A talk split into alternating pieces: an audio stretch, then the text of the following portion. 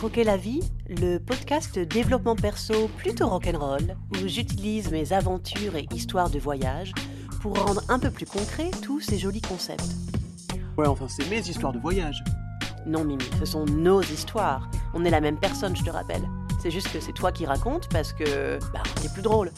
Mais le contenu organisé, réfléchi, recherché, c'est moi. Ouais.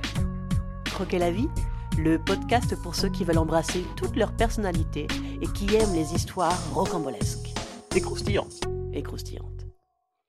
Eh mais euh, c'est pas un peu chaud le côté schizo dès l'intro? Non, écoute, euh, comme ça les gens savent. Oui. Puis on a une excuse, on est gémeaux. Ouais, t'as raison.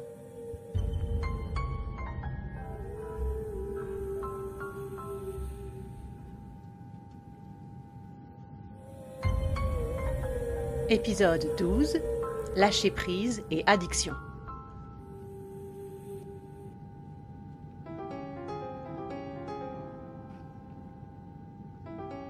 Dans le dernier épisode, je vous disais que la règle de base du lâcher prise, c'est que plus on veut lâcher prise, moins on lâche prise.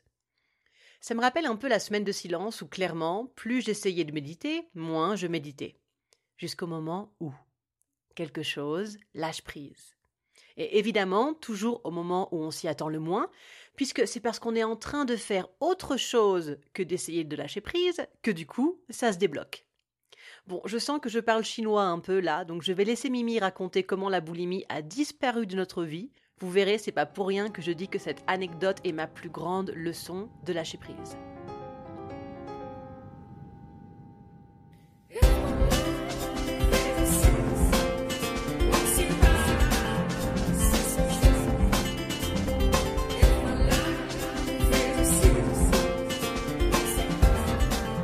Je vais vous donner une petite genèse quand même. hein, Je vais pas trop m'étaler, mais pour comprendre comment ça s'est mis en place et comment c'est descendu par paliers quand même. Je, dis toujours que ça a disparu comme ça. Effectivement, vous allez voir à la fin, mais il y a eu des paliers, bien évidemment. Donc, je commence avec des problèmes d'anorexie, ce qui est très typique, hein, euh, vers 17, ouais, 17 ans. Euh, vraiment, l'année terminale, je suis un sac d'os. Et c'est là que ça commence à switcher un peu anorexie, boulimie. C'est c'est assez logique, c'est-à-dire que les troubles du comportement alimentaire, c'est vraiment des pathologies du contrôle. Et donc souvent, ça commence par j'arrête de manger, je contrôle euh, ma faim, je contrôle la nourriture que euh, je fais rentrer dans mon corps. Et puis au bout d'un moment, ton, corps écrit famine, et donc tu manges et tu, n'arrives pas à te contrôler quand tu manges. Et donc là, après, euh, rentre le process de vomir et tout ça. Enfin, pas forcément pour tout le monde comme ça, mais c'est un, une suite d'événements assez typiques dans le- les troubles du comportement alimentaire. Donc après à 18 ans, je pars à Paris où j'ai une vie de dingue parce que moi c'était très important euh, pour moi de devenir complètement indépendante financièrement à mes 18, à mes 18 ans. Donc je suis à la fac, j'ai un boulot à, plein temps euh, en même temps pour payer ma vie, je sors tout le temps, c'est l'anarchie. Et le truc c'est que ma boulimie devient de plus en plus grave et donc j'essaye et en fait c'est à chaque fois que je suis toute seule que je, je fais une crise. Donc j'essaye de remplir ma vie de plein de choses pour ne pas être seule. Donc mon rythme devient encore plus infernal, encore plus malsain, et du coup, évidemment, ma boulimie n'est que pire, c'est de pire en pire. Voilà. Durant cinq ans à Paris, alors je précise qu'il y a quand même eu, donc j'ai pris une année euh, sabbatique, on va dire, entre mon ma licence et mon master. Euh, c'est donc là que j'ai rencontré euh, ce mec qui m'a parlé, donc quand j'étais en Californie, qui m'a parlé des vendanges à la californienne, de faire la saison de la weed. Ce qui fait qu'effectivement, donc ma dernière année de master, euh, je mets de l'argent de côté et euh, je sais que là, euh, je pars. Je sais que je pars. Enfin, moi, j'en étais vraiment arrivé à ce stade où je savais que si là, je trouvais pas une, solution rapidement, j'allais, j'allais me buter. Franchement, j'en pouvais plus. Surtout que c'était complètement schizophrénique puisque je pouvais, j'en parlais à personne. Enfin, les dernières années, je devais avoir quelques amis qui le savaient, mais donc du coup, voilà, le reste de ma vie, moi, j'étais tout allait bien, tout allait bien tout le temps. J'étais, tu vois, ouais, vraiment avec beaucoup d'énergie, beaucoup de joie. Et euh, quand il y avait du monde autour de moi, et c'était très naturel, hein, vraiment. Enfin, en tout cas, j'avais l'impression. Sauf que quand les gens partaient, euh, je ne savais pas faire autrement que de me tourner vers la bouffe. C'était mais catastrophique, quoi. Donc, je me dis, je vais prendre le taureau par les cornes et euh, je suis parti en sac à dos en Inde. Voilà. Alors l'Inde, pourquoi l'Inde? Même pas rien à voir avec euh, une volonté d'éveil spirituel ou quoi que ce soit, mais c'était plus par rapport à la danse et à la musique. Moi, j'avais appris un peu de Bharatanatyam euh, à la fac Et donc, je voulais, pratiquer le Bharatanatyam là-bas. Et c'est resté un peu le fil rouge de mes voyages, d'aller dans un pays où la danse m'intéresse et, de voir après. Donc, ça, c'est le début de ma, ma vie de nomade. Hein, C'était il y a 9 ans. Euh, et donc les, quatre premières années, euh, je fais ça, je voyage toute seule. Donc mon, enfin, je passe en Californie, je passe un petit peu en France, juste à ce côté chez les copains. En Californie, je fais mes sous, hein, vous, vous l'aurez compris. Et après, je voyage toute seule. Donc, ce qui permet clairement mon rythme de crise de boulimie euh, réduit nettement, clairement, mais c'est quand même là c'est quand même là toujours. Euh, et, je pense qu'en fait, c'est le truc de, voyager toute seule. C'était, c'est vraiment bien pour l'introspection. Ça m'a vraiment permis d'avoir ces heures et ces heures et ces jours et ces nuits à, penser. En plus, je n'avais pas de téléphone, donc vraiment, je faisais penser, écrire, lire, faire euh, des bracelets. Voilà, c'était, ma vie et marcher.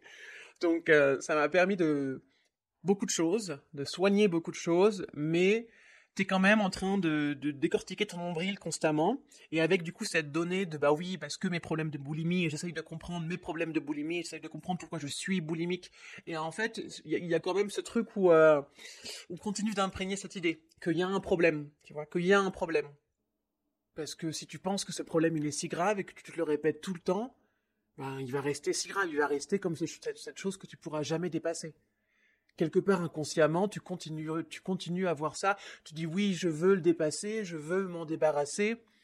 Euh, je suis plus fort que ça, ma volonté, mais euh, en en faisant cette obsession, ça devient cette montagne en fait. En en faisant cette obsession euh, qui est si grave, et eh ben du coup, ça devient un problème insurmontable.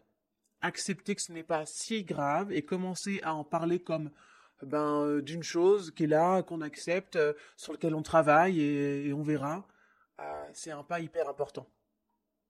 Parce que donc voilà, il y a ces voyages. À la fin de ces, à la fin de ces quatre premières années, du coup, je m'installe avec le prince de Perse. Donc ça, j'en parle dans l'épisode 4 si vous voulez savoir comment tout ça s'est passé. Et du coup, donc, lui, il est au courant. et là, pareil, ça commence. Donc déjà, je, me fixe. Je me dis à chaque fois que je fais une crise, je lui en parle. Maintenant, j'arrête de mentir. C'est fini. J'arrête de cacher. Alors je serai très honnête avec vous, je l'ai pas toujours fait, mais le plus possible, vraiment le plus possible. Et euh, lui, c'est quelqu'un qui a eu des problèmes euh, de drogue, d'addiction, donc a déjà fait des, crises de... Pas des crises, merde. Des cures de désintox euh, plusieurs fois, et qui du coup, je pense qu'il savait très bien que bah, quand je lui disais que je venais de faire une crise, ben, il, ne me demandait pas pourquoi, il me demandait pas... En fait, il me demandait rien. Et juste, il me prenait dans ses bras. Et voilà, ça, si vous avez des gens autour de vous qui ont des gros problèmes d'addiction, euh, ou des troubles de comportement alimentaire, mais quoi que ce soit là comme ça, quand ils sont en train de, se batailler avec ça, euh, dans un ou quand par exemple après la crise ou après ceci, quand ils sont dans des moments euh, de, faiblesse quoi par rapport à leur addiction, ils ont juste besoin d'un câlin. Il, elle a juste besoin d'un câlin. Les mots, ça sert à rien à ce moment-là. Il y a d'autres moments pour poser des mots, mais quand c'est vraiment juste dans, le show de putain j'ai encore craqué, il y a juste besoin d'un câlin. Voilà. Donc, durant ces, donc, on vit ensemble à Vegas, et puis après, j'achète mon van, on est dans le van, c'est la, vie de rêve, euh, de, liberté de ouf, quoi. Donc là, pareil, vraiment, le, rythme ralentit, ralentit, mais c'est toujours là. Et puis, arrive ce moment où, donc, après deux ans et demi sans papier aux États-Unis, moi, j'en ai marre, euh, je me sens vraiment enfermé, puis que je peux pas vraiment sauter dans un avion, parce que je risque de, me faire choper et d'être dans la merde. Donc on décide, euh, vas-y, on s'en fout, bamos, on s'en va, on, se casse pour l'Europe. Mais donc pour me sortir euh, discrètement, vu que je suis illégal, le mieux c'est de passer la frontière États-Unis-Mexique, la frontière terrestre, parce qu'il y a personne à la sortie des États-Unis, il y a personne qui te check. Tu passes les portillons et mais personne t'arrête. Après tu arrives à l'entrée du Mexique. Donc on fait ça, voilà, tout se passe bien et on traverse le Mexique donc avec notre chien. Et alors ça, ça a été un peu, ça a amené, quelques challenges. les Mexicains, les chiens, c'est pas trop leur truc. Donc prendre des bus, trouver des hôtels et des chambres. Bon, il y a donc c'est un voyage, ça dure un mois. Euh, parce qu'après, on va jusqu'à Cancun, on traverse tout le pays. Hein. on prend un avion au bout d'un moment au milieu parce que les bus, c'est trop compliqué avec le chien. Mais bref, on arrive jusqu'à Cancun. Ça, on prend tout ce mois qui est euh, beau, vraiment euh, plein d'amour quoi. Enfin, tu vois, c'était quand même incroyable. On est là tous les deux, allez vas-y, on s'en fout. On n'a pas de plan, mais c'est pas grave, on y va, on improvisera. Euh, et donc oui, je précise parce que donc mon chéri c'est un joueur de poker professionnel, donc il fait son argent en jouant au poker en, ligne avec son ordinateur. Donc la décision de changer de lieu de vie est assez simple à prendre. Mais non, des challenges quand même, c'était pas si simple. Et euh, en fait, à la fin du mois, donc justement, on est en train de prendre nos billets d'avion là pour aller en Europe, donc on va passer par chez ma mère, donc je, pense à la maison chez ma mère où j'ai toujours vomi. Quand elle s'est installée dans cette maison, j'étais déjà boulimique. Et euh, donc je pense, voilà, je me dis, ah oui, enfin, je pas, je pense au fait que je vais sûrement faire une crise, quoi. Et là, euh, là j'ai un clic quand même. Parce que je me dis, mais attends, c'est quand la dernière fois que j'ai vomi? Ah, Je me dis, mais attends, mais c'est quand la dernière fois que j'ai pensé? À faire une crise, que j'ai pensé à manger trop pour vomir, comme c'est quand la dernière fois que j'ai commencé à organiser, parce que ça c'est le truc, c'est obsessionnel quoi. Et là je fais, waouh, je savais très bien, la dernière fois c'était quelques jours avant qu'on passe la frontière. J'y avais pas pensé du tout, du tout, pendant tout le mois de traverser du Mexique. Et là j'ai su, j'ai su, j'ai fait, c'est fini. Euh, et c'était fini. Voilà, donc c'était il y a deux ans. Euh, pour être complètement honnête, il y a eu, euh, je sais pas, peut-être genre 5-6 euh, crises qui se sont éparpillées sur l'année qui a suivi ce moment-là. Vraiment, genre, je sais pas, mais vraiment rien quoi. Et voilà, là c'est vraiment complètement, complètement fini. Et, et c'est incroyable.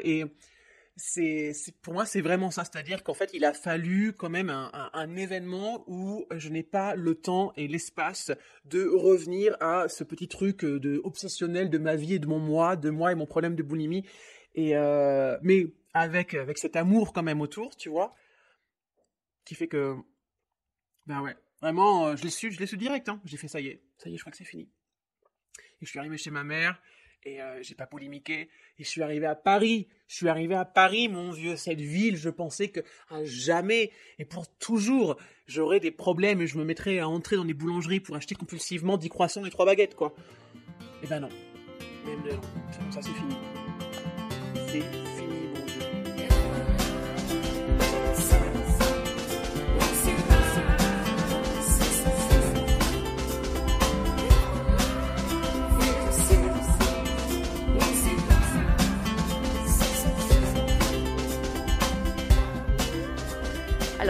Commencer par préciser quelques trucs avant de partir dans mes réflexions sur le sujet. Un petit disclaimer, comme on dit en anglais.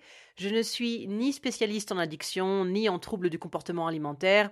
Je ne suis ni psy, ni thérapeute. Je deviens coach, par contre, pour ce chapitre de ma vie. Je vous en parlerai à la fin de cet épisode. Donc, restez jusqu'au bout. Bref, en résumé, je te partage juste mon expérience si tu as vraiment un problème d'addiction qui te bouffe la vie, mon premier conseil sera toujours d'aller voir un professionnel. Donc oui, la boulimie a disparu de ma vie comme ça, et il y a deux choses qui me sont tout de suite venues en tête quand j'ai eu ce clic que Mimi vient de raconter. D'abord une copine à moi qui avait eu des problèmes de boulimie pendant des années, et je ne savais pas du tout, mais un jour on s'était retrouvés à parler de ça, et elle m'avait dit La boulimie est sortie de ma vie sans trop que je sache comment. Et j'avais trouvé ça complètement dingue à l'époque, à l'opposé de toute logique. Comment un truc qui est dans ma tête au moins 12 heures sur 24 pourrait disparaître comme ça, sans qu'on s'en rende compte. Pour moi, c'était évident que ça allait être une progression linéaire, de moins en moins de crises jusqu'au moment où plus de crise du tout, hein Tu le vois venir, ce plus de crise du tout, normalement. Alors, sûrement pour les personnes qui sont accompagnées, hein, j'imagine, parce qu'elles suivent un process médical précis dont le but est la guérison. Mais quand tu essaies de te sortir d'une addiction tout seul ou toute seule, Bien sûr qu'il y a des étapes à mettre en place. Dans le cas de la boulimie, par exemple, je ne suis pas passé de 5 crises par jour à plus de crises du tout. Hein. Mais vraiment, ce dernier pas, celui qui te sort définitivement des chemins neuronaux que tu as créés en répétant cette même action et même pensée des milliers de fois, celui-là, tu peux pas le contrôler. Tu peux pas le vouloir, ce dernier pas. Ce qui nous amène au deuxième truc qui m'est revenu ce jour-là, une phrase de ce cher Frank Lobvet qui disait un truc du genre tu sais que tu t'en es sorti parce que tu ne savais pas. Je me souviens, quand j'avais lu cette phrase dans le livre Un homme debout, dont je vous mettrai la référence dans la description du podcast, j'avais vraiment bugué. Comment ça, tu sais parce que tu ne savais pas? Mais non, non, non, si je ne savais pas, ça veut dire que je n'étais pas en train d'y penser. Donc comment quelque chose pourrait se débloquer sans que je sois en train d'y penser, sans que je sois dans la volonté de travailler sur cette difficulté? Et alors ça, mes amis, c'est un de nos plus gros problèmes les humains, surtout dans la société occidentale, c'est qu'on ne fait confiance qu'à ce qu'on contrôle. On grandit avec l'idée que c'est ma volonté qui me permet d'avancer et que c'est en faisant des plans et en organisant mon environnement que je réalise ce que je veux. Oui, je dis pas le contraire, mais notre raison n'est pas du tout notre unique outil pour avancer, pour réaliser des trucs, pour être heureux, heureuse, tout simplement.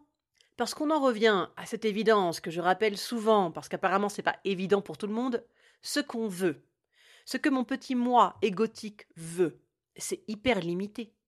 Imagine si dans ta vie, tu n'avais vécu que les choses que tu avais prévues.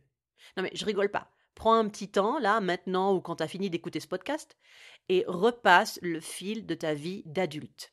La façon dont les chapitres se sont succédés. Regarde bien. Quelle est la part qui faisait partie de ce que tu avais planifié, ce que tu avais établi comme rêve ou plan de vie, et quelle est la part qui s'est mise en place à la suite de hasards, rencontres fortuites et drames imprévus aussi? Si tu es honnête avec toi-même, là tu vas réaliser que ce qu'on contrôle, c'est si peu, si peu. Que les surprises de la vie aient laissé un goût amer ou sucré, je pense que personne ne peut nier qu'il y a des tonnes de choses à prendre en compte pour expliquer pourquoi on est qui on est à l'instant T, et que notre volonté est une partie si petite dans cette espèce de pudding incroyable qu'on appelle le soi. Donc, pourquoi je vous raconte tout ça? Parce qu'on vient de fumer un gros joint et que tu t'égares? Un peu, mais ça reste dans le thème du jour quand même ce que je dis. Parce qu'une fois que tu intègres bien cette idée, que les solutions à tes problèmes peuvent aussi venir d'un truc sur lequel tu n'as aucun contrôle, mais là, mais comment tu branches ton antenne à magie? C'est là que tu peux vraiment toucher le lâcher-prise qui fait faire des sauts quantiques. Je vais préciser un peu parce que je sais que notre espèce a encore un peu du mal avec les concepts qui ne respectent pas notre bonne vieille dualité. Donc, Savoir que les solutions peuvent arriver de trucs complètement farfelus, ça ne veut pas dire ne rien faire pour essayer de s'en sortir, hein. Ça ne veut pas dire être passif et fataliste. Genre tout est écrit, je n'ai aucun libre arbitre. Non. Je vous ai déjà donné deux exemples qui imagent mon point de vue sur ce fameux débat destin versus libre arbitre. Le labyrinthe dans l'épisode 8 et la palette de peinture dans le numéro 10. Je te laisse aller écouter ces épisodes pour découvrir de quoi je parle, mais je pourrais résumer ça par c'est pas destin contre le libre arbitre, mais destin et libre arbitre ensemble, mes amis. On ne le répétera jamais assez, sortez de vos vieux concepts où tout doit rentrer dans une boîte complètement étanche. La matière ne fonctionne pas comme ça, pas plus que les pensées, les énergies, d'ailleurs la matière n'est qu'énergie, mais enfin bref, ou même les concepts. Ça n'a pas volonté à être fixe et imperméable, mais au contraire en mouvement et en connexion. Mais qu'est-ce que vous voulez? Ça nous rassure les étiquettes, ça nous donne une grippe sur le monde. Enfin bon, donc, pour en revenir à notre histoire d'addiction.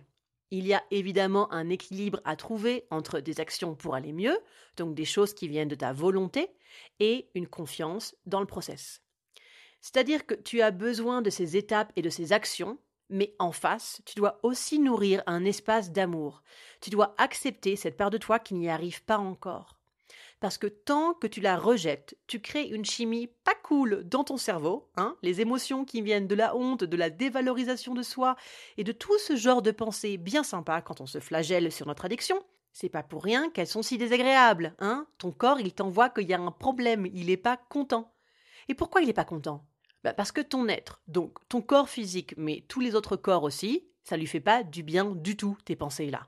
Petite parenthèse, je mettrai un lien dans la description aussi qui explique ce qu'est le corps émotionnel, mental, éthérique, tout ça.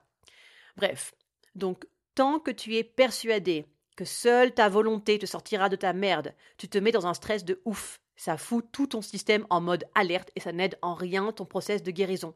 Parce qu'en plus, ça appuie sur ta culpabilité. Je suis qu'une grosse merde, j'arrive pas à m'en sortir.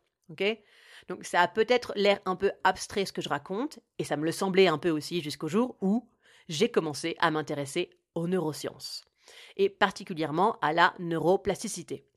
J'ai pas d'ouvrage scientifique en particulier à recommander. C'est en lisant les bouquins de Corinne Sombrin que j'ai commencé à me demander ce que ces gens pouvaient bien mesurer comme fréquence sur la tête de personnes en transe. Et YouTube et Google ont bien fait leur job. Je me suis vite retrouvée face à plein d'articles, vidéos, conférences, et j'ai appris plein de trucs époustouflants.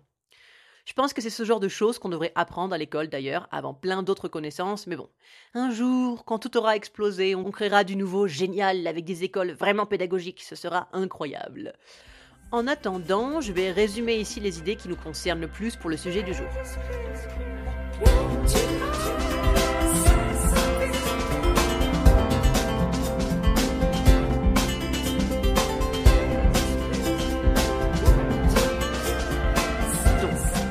Je te demande de me dessiner un cerveau, ou même juste de le visualiser si tu es aussi doué en dessin que moi.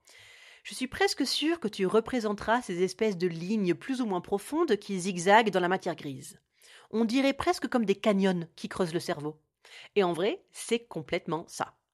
Une gorge est creusée par une rivière, qui, avec des millions d'années, peut creuser des trucs aussi gigantesques que le Grand Canyon. Eh bien, ces enfoncements dans la matière grise sont formés par les chemins neuronaux. J'imagine que j'ai pas besoin d'expliquer que chaque information est transmise par un code électrique entre les neurones, avec un trajet précis suivant l'information qui est transmise. Bon, eh bien, c'est aussi simple que la rivière dans le canyon. Plus une information est répétée, plus les signes électriques qui lui sont associés vont creuser la matière grise là où ils passent. Donc ça, c'est un fait. C'est comme ça, euh, pourquoi pas. Le truc qu'il faut comprendre, c'est que du coup, c'est pour ça que c'est si difficile de changer une habitude.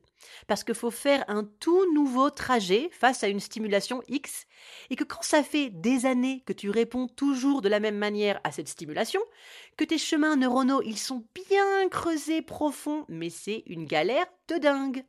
Et alors, attends, attends, j'ai pas fini. Ça, c'est le premier point important, hein, le fait que plus on répète une information dans notre tête, plus on l'imprègne fort, mais genre vraiment physiologiquement, hein mais alors l'autre bonne nouvelle du jour, c'est que notre cerveau, aussi merveilleux soit-il, ne fait pas la différence entre vivre l'action pour de vrai et simplement se l'imaginer. C'est-il pas incroyable, notre super machine de l'enfer qui réagit de la même façon quand on y pense et quand on le vit. Alors évidemment, chaque pensée n'a pas la même intensité, ça dépend du focus qu'on met dessus. Mais typiquement, toi-même tu sais, quand on est dans une spirale de pensées négatives avec ces tourbillons d'émotions, c'est assez fou à quel point on peut focus sur la même idée, la même scène, le même quart de minute. Donc si tu arrives à faire des liens entre les deux points que je viens d'expliquer, c'est possible que tu sentes une petite panique là tout de suite, parce que le fait que tes pensées influencent la morphologie de ton cerveau, plus le fait que tes pensées sur une action s'inscrivent dans ton cerveau comme si tu vivais l'action, euh, ouais, ouais, ouais, ça a l'air d'être un cocktail dangereux, là, un peu quand même. Bon, alors, de toute façon, mon chou, t'inquiète, on a tous nos moments de pensée toxiques, hein, c'est pas comme si ça te faisait une cicatrice de brûlure au quatrième degré, non plus. Non, non, le cerveau est très malléable. Et ça, c'est la vraie bonne nouvelle de ce podcast, c'est que du coup, si chaque pensée influence un peu en soi la carte neuronale de mon cerveau, ça veut dire que je peux commencer à créer de nouveaux chemins sur cette carte, une nouvelle façon de voir le monde, de me voir, de réagir, et tout ça, rien qu'en y pensant. Alors oui, ce ne sera jamais assez de faire seulement des visualisations et d'y penser. Hein, passer à l'action est une étape essentielle pour sceller un nouveau comportement, mais je crois qu'il est temps qu'on arrête de considérer les exercices de pensée positive comme des trucs de hippie perchés, parce que les exercices de visualisation, les routines avec des trucs type journal du kiff où t'écris trois choses positives par jour tous les jours, et toutes les actions où on se donne de l'amour en conscience, ça influe, pour de vrai, sur la plasticité de ton cerveau et sur la chimie de ton corps en général, parce que se faire du bien et développer l'estime de soi, c'est pareil, c'est pas juste un concept, c'est des actions qui créent des molécules très concrètes, du genre endorphine et dopamine. Ce qui m'amène à la nouvelle que je voulais vous partager. Ah oui, carrément, roulement de tambour, quoi. En commençant ce podcast, je savais pas trop où j'allais, mais ça me semblait évident que c'était la chose à faire. Avec mon livre, j'avais partagé certaines choses, mais j'avais envie d'aller plus loin. D'aller plus loin dans les subtilités de ma vision du monde. Parce que franchement, les posts Instagram à 2200 caractères, mais j'ai le temps de rien dire, quoi. Donc la pipelette que je suis est quand même assez contente et fière de la façon dont mes réflexions, connaissances et expériences s'organisent au long des épisodes. J'avoue, j'aime vraiment beaucoup le travail intellectuel que ça me fait faire, de regrouper et organiser tous ces trucs que j'ai entendus, lus, débattus aux quatre coins de la Terre euh, durant ces dernières années. Et logiquement, ça me donne envie d'aller encore plus loin. Parce que je me suis rendu compte que j'avais plein d'outils aussi, que j'ai développé un peu au hasard au cours de ma vie, sans vraiment m'en rendre compte, jusqu'à ce qu'une pote à moi, qui est coach, me fasse réaliser que je m'auto-coachais de ouf. Genre plein de petits trucs qui font que je rentre facilement en action, mais qui me permettent aussi d'accepter entièrement les moments de creux, les moments où il n'y a pas d'action justement. Et alors ça, ce dernier point, je te le dis, ça a pris des années, accepter le non-action et le silence. Bon, j'arrête de tourner autour du pot, je commence à proposer des coachings. Voilà.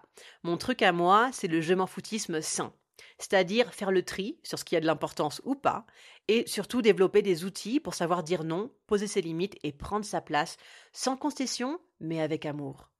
Parce que le je m'en foutisme pas sain, j'ai pratiqué beaucoup. Et je vais te dire, c'était pas plus glorieux que de chercher la validation des autres constamment.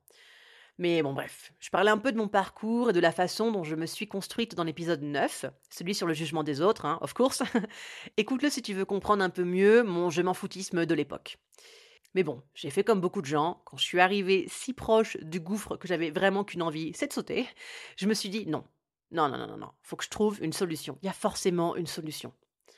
Donc moi, ça a été le voyage en solo, l'écriture et la danse, qui est ma, ma ligne rouge qui m'a sauvé la vie depuis toujours mais il y a des tonnes de façons différentes de trouver sa voie de sortie, on va dire. Et surtout, il faut accepter qu'il y a des situations où on a besoin d'aide. On a besoin de l'aiguillage de quelqu'un qui sait. Et en fait, ben, j'ai réalisé que je crois que je pourrais être ce quelqu'un. Peut-être pas pour tout le monde, mais en tout cas, les personnes qui ont capté ce truc de base, qu'il est temps qu'elles deviennent leur priorité, ces personnes-là, je sais que je peux les accompagner vers une vie, mais tellement plus légère. Donc, si ce que je raconte ici te parle, il y aura mon email dans la description du podcast. Donc, tu peux me contacter sur cette adresse. Et bien sûr, tu peux toujours me trouver sur Insta et Facebook. Je vous mettrai les liens dans la description aussi.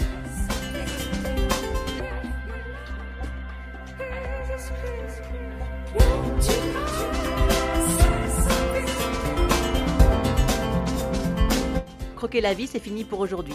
Je suis heureuse d'avoir enfin fait un épisode où je vous parle vraiment de ma boulimie parce que 12 ans d'une vie, c'est quand même un sacré chapitre. Et puis le lien avec mon livre est super important aussi, même si j'ai pas encore trop parlé de mon livre ici, mais ça va venir. J'ai prévu un épisode où je vous raconte le process d'écriture qui a commencé il y a 12 ans et qui est toujours en cours puisque le tome 2 va sortir en décembre et je suis en train d'écrire le tome 3 en ce moment. Si ça t'a plu, n'oublie pas de t'abonner, de mettre plein d'étoiles sur Apple Podcast et Spotify et d'en parler autour de toi. La semaine prochaine, je développerai ce lien entre lâcher prise et estime de soi, ce qui me permettra au passage de vous faire un petit exposé des différences entre amour de soi, confiance en soi et estime de soi. Merci à Louise pour la musique du jingle et à Zam pour la musique de l'épisode.